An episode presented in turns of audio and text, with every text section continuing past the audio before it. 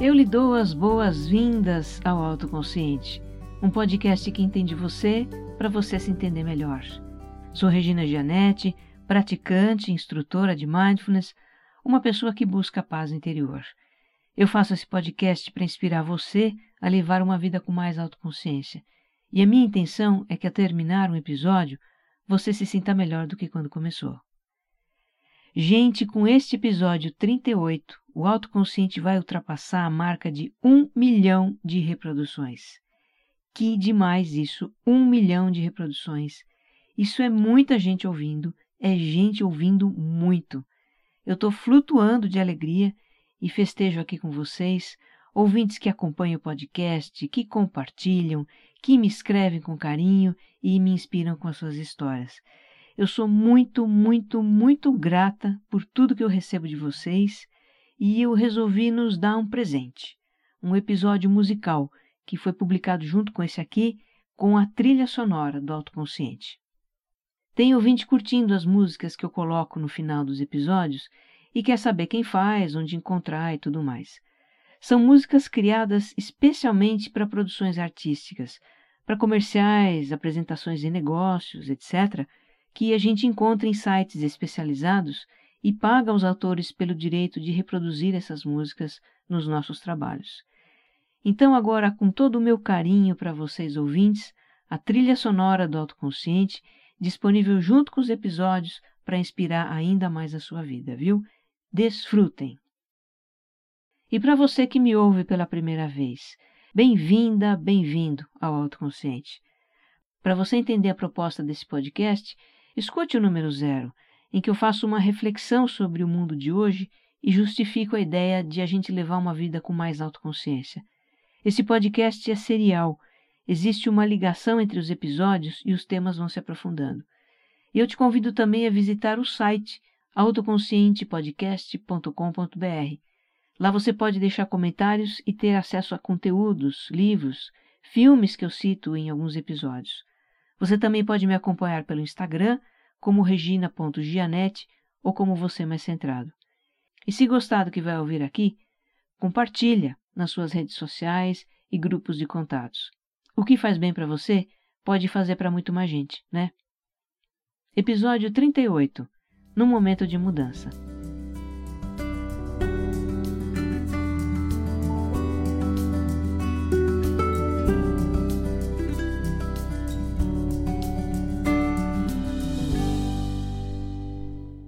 No episódio anterior, eu citei algumas situações que fazem a gente se sentir perdida, e uma delas é a mudança. E quem é que hoje não está vivendo algum processo de mudança? No mundo em que as coisas mudam com tanta frequência, não é? Pode ser algo no trabalho, mudança de liderança, de projeto, de estratégia, de área, de emprego, ou perda de emprego, mudança de casa, de cidade, país, mudança no status afetivo, começo ou fim de relação. Um filho que nasce, alguém próximo que parte, uma situação familiar que altera toda a rotina, coisas assim. Mudar é ótimo quando somos nós que tomamos essa iniciativa, mas nem sempre a gente procura mudança. Muitas vezes é ela que se apresenta para nós, sem ter sido chamada, sem ser desejada. Ela vem para bagunçar a nossa vida estremecer as nossas bases, tirar as coisas do lugar. E é estas que a gente vai explorar aqui, as mudanças indesejadas. Eu gostaria de começar alinhando dois conceitos com você: o de mudança e o de transformação.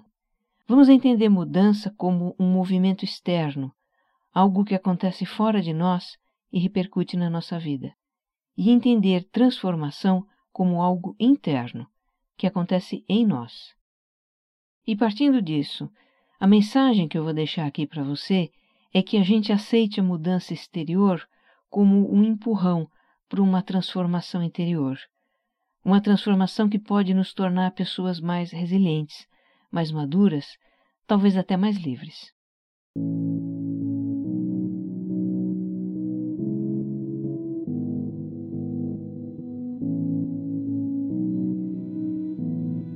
É muito comum, quando acontece uma mudança indesejada, a gente se lamentar, se apavorar, se revoltar. Essas são reações diferentes, mas que têm uma mesma origem, a resistência à mudança. Resistimos não aceitando o que está acontecendo, ou não querendo lidar com o que está acontecendo, ou rejeitando a nova situação que a mudança traz, ou tudo isso junto. E por que resistimos? Porque a mudança mexe com algo que a gente quer que fique como está. Existe uma expressão que eu nem uso muito porque eu acho que ficou com um sentido meio pejorativo, meio negativo, que é zona de conforto. Ficar na zona de conforto soa quase que como uma acusação, quase como um sinônimo de ser preguiçoso ou acomodado. Mas se a gente for fiel ao significado, zona de conforto é um estado psicológico em que a gente funciona sem estresse, sem ansiedade. Nos sentimos à vontade porque aquela situação é conhecida e não representa ameaça. Ainda bem que temos isso, né? Imagine viver o tempo todo sob estresse. Ninguém aguenta. O nosso corpo não aguenta. O cérebro nos recompensa com uma sensação de bem-estar por estarmos na zona de conforto. Isso é um mecanismo de autopreservação, inclusive, e de economia de energia também. Não é à toa que a gente prefere as situações confortáveis. Nós somos orientados a isso. Agora, quando esse conforto é ameaçado por uma mudança indesejada, isso costuma provocar uma reação em nós, uma reação de resistência. Vamos combinar, vai? Se tem uma coisa que nós, ser humaninhos, fazemos para evitar situações indesejadas, é controlar. Convencer pessoas a fazer o que a gente quer, impedir que elas façam o que a gente não quer, evitar problemas, garantir que coisas boas aconteçam. Quanta energia a gente não investe nisso, não é? A alta tecnologia que nos orgulhamos de ter é basicamente um instrumento para nos dar ainda mais controles. Esses dias eu comprei um relógio esportivo que monitora as batidas do coração, conta quantos passos a gente dá num dia, calcula quantas calorias gasta, monitora até a qualidade do sono. E também marca as horas, antes que eu me esqueça. E tudo isso para quê? Para a gente ter mais controle sobre a atividade física e atingir os nossos objetivos de boa forma. Já reparou quantos aplicativos de celular existem para controlar aspectos da nossa vida? que avisam o horário de sair para um compromisso, indicam o caminho com menos trânsito e dizem a hora exata em que a gente vai chegar, que alertam quando a conta bancária entra no vermelho, que mostram quando o nosso ônibus vai passar, que vigiam o sono do bebê ou a segurança da casa. Eu fiz uma pesquisa rápida na lojinha de aplicativos do celular em busca de mais exemplos aqui para você, e achei um que é o supra-sumo do controle, um organizador de rotinas com rastreador de hábitos. Escuta só a descrição. Meça e controle qualquer coisa e tudo. Corte maus hábitos da sua vida e adicione hábitos positivos. Siga sua programação e objetivos e receba notificações do que é importante. Gente, o app é cheio dos gráficos e estatísticas. Ele planilha tudo que você faz. Olha, nada contra a tecnologia, tá? Afinal, eu sou a feliz proprietária de um relógio que calcula a queima de calorias. O ponto aqui é o seguinte: como a tecnologia, que está tão presente na nossa vida, reforça a nossa expectativa de manter o controle. Agora, o que é que você acha? Essa expectativa de controle que a gente tem aumenta ou diminui a resistência à mudança indesejada? Eu acho que aumenta. Na minha visão, quanto mais expectativa de controle a gente tem, mais estressa e resiste àquilo que foge ao controle. E isso inclui a mudança. Na origem da nossa resistência à mudança, bem lá no fundo mesmo, existe o um medo. Medo de perder algo a que a gente tem apego, medo da situação caótica que a mudança traz, ou medo do que vem pela frente, ou tudo isso junto também. É normal sentir medo. Não vamos nos julgar por isso. Nessas horas, o melhor que a gente pode fazer é acolher e pacificar essa parte de nós que tem medo. Sempre que eu tenho medo de alguma situação, eu procuro me lembrar que já passei por algo parecido antes.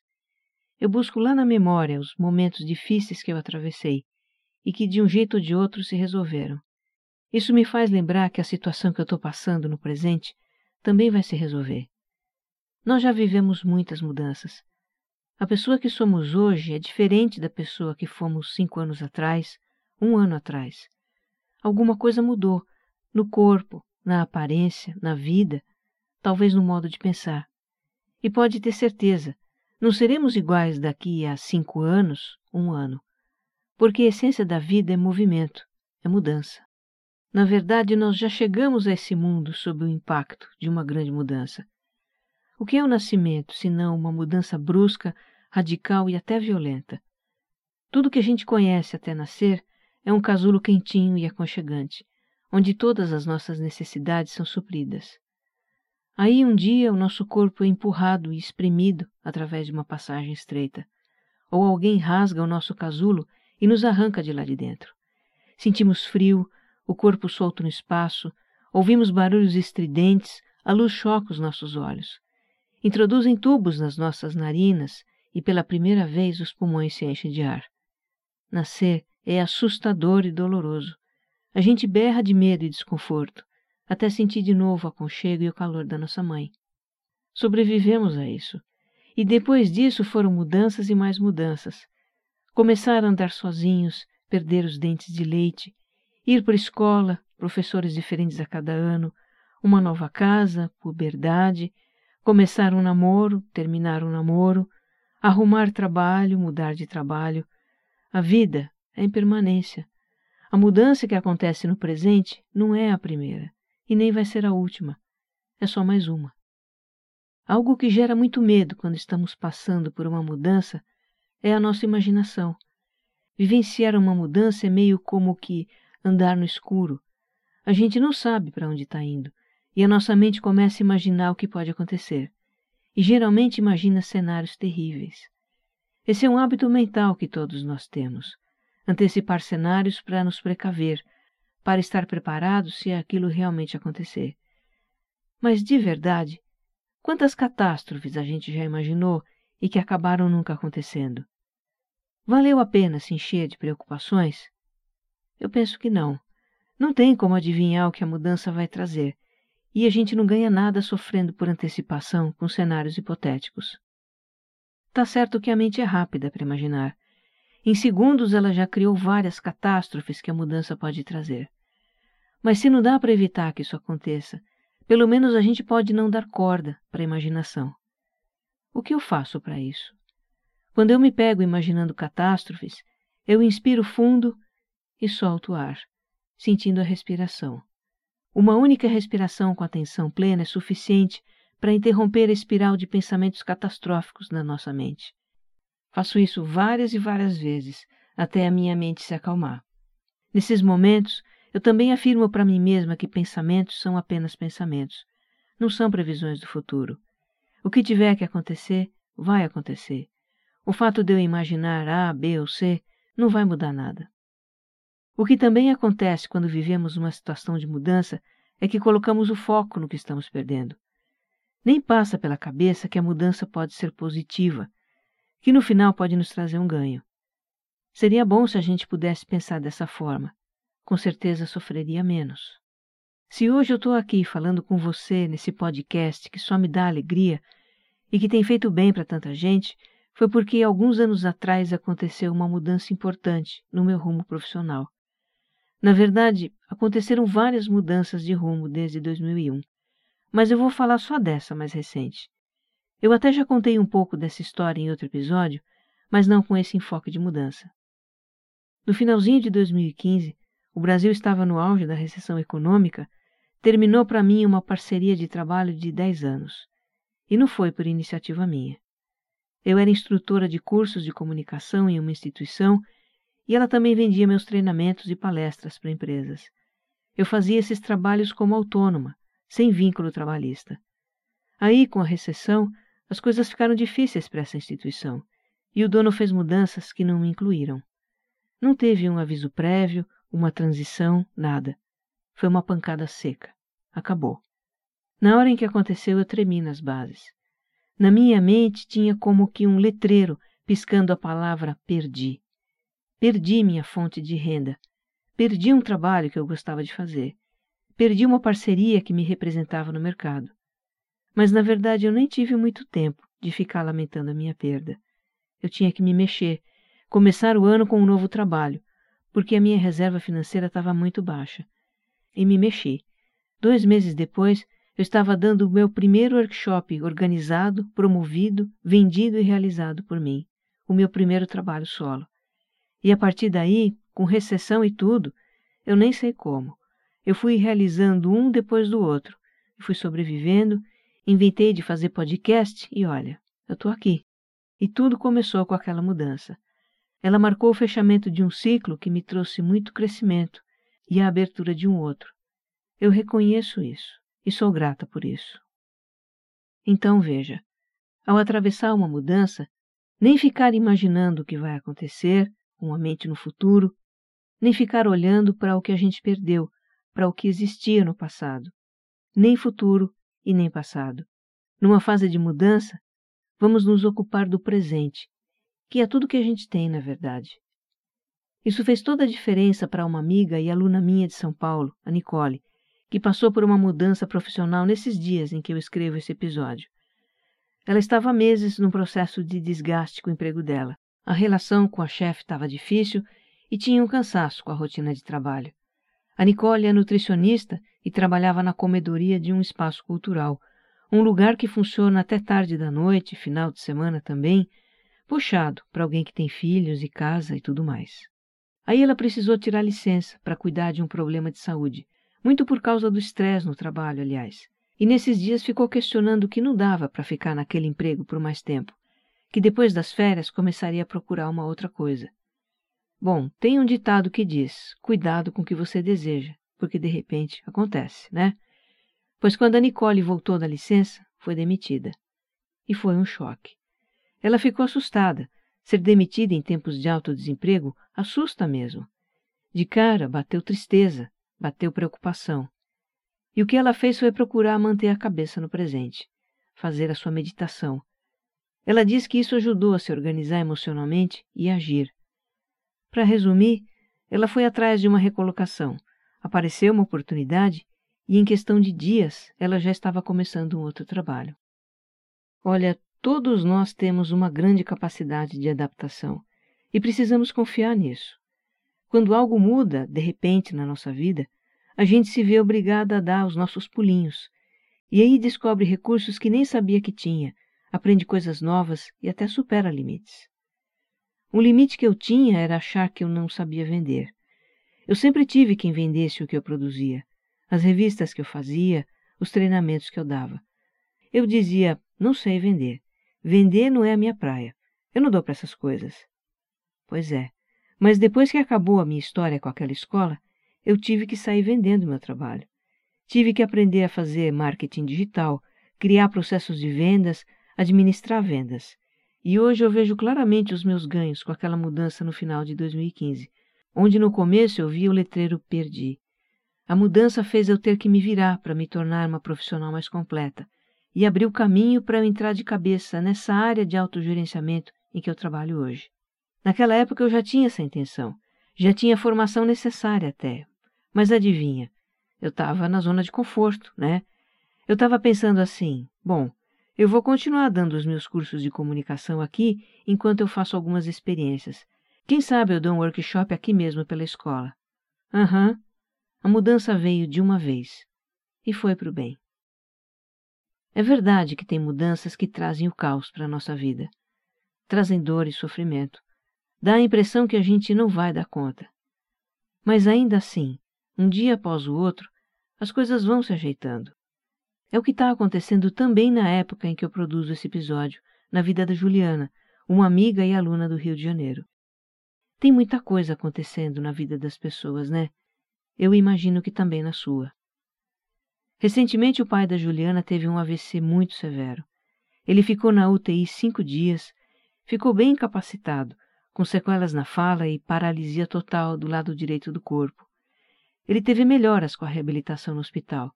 Está voltando a caminhar aos pouquinhos, está voltando também a falar algumas coisas. E tudo indica que ainda tem um longo processo de recuperação pela frente.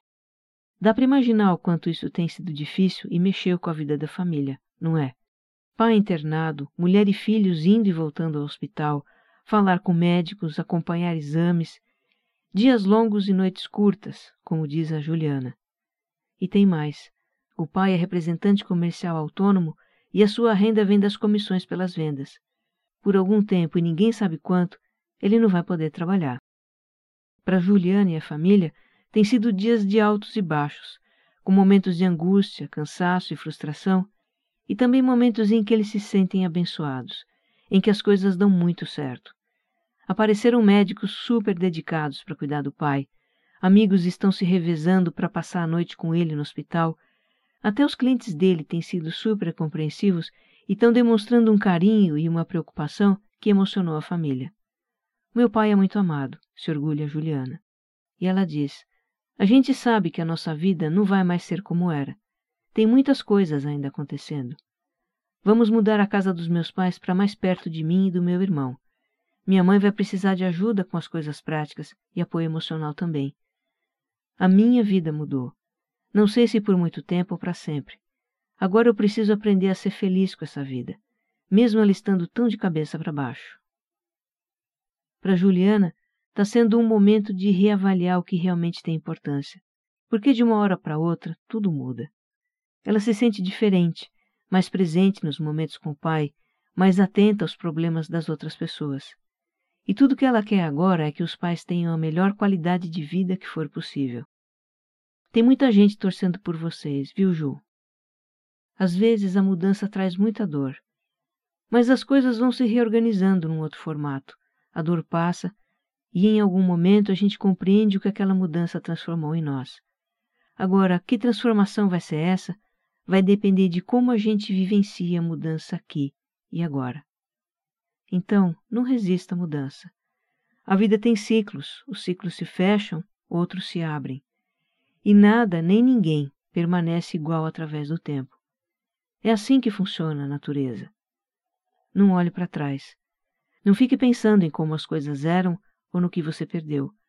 Nem alimente preocupações com o futuro. É inútil querer adivinhar o que a mudança vai trazer. O melhor é manter o foco no presente e fazer o que é preciso ou possível fazer a cada momento. É no presente que a gente encontra soluções para os desafios. Oportunidades surgem, portas se abrem, a ajuda aparece e um dia você talvez conclua que algo mudou no seu interior e que a mudança foi para o bem. Que você esteja em paz. Um abraço.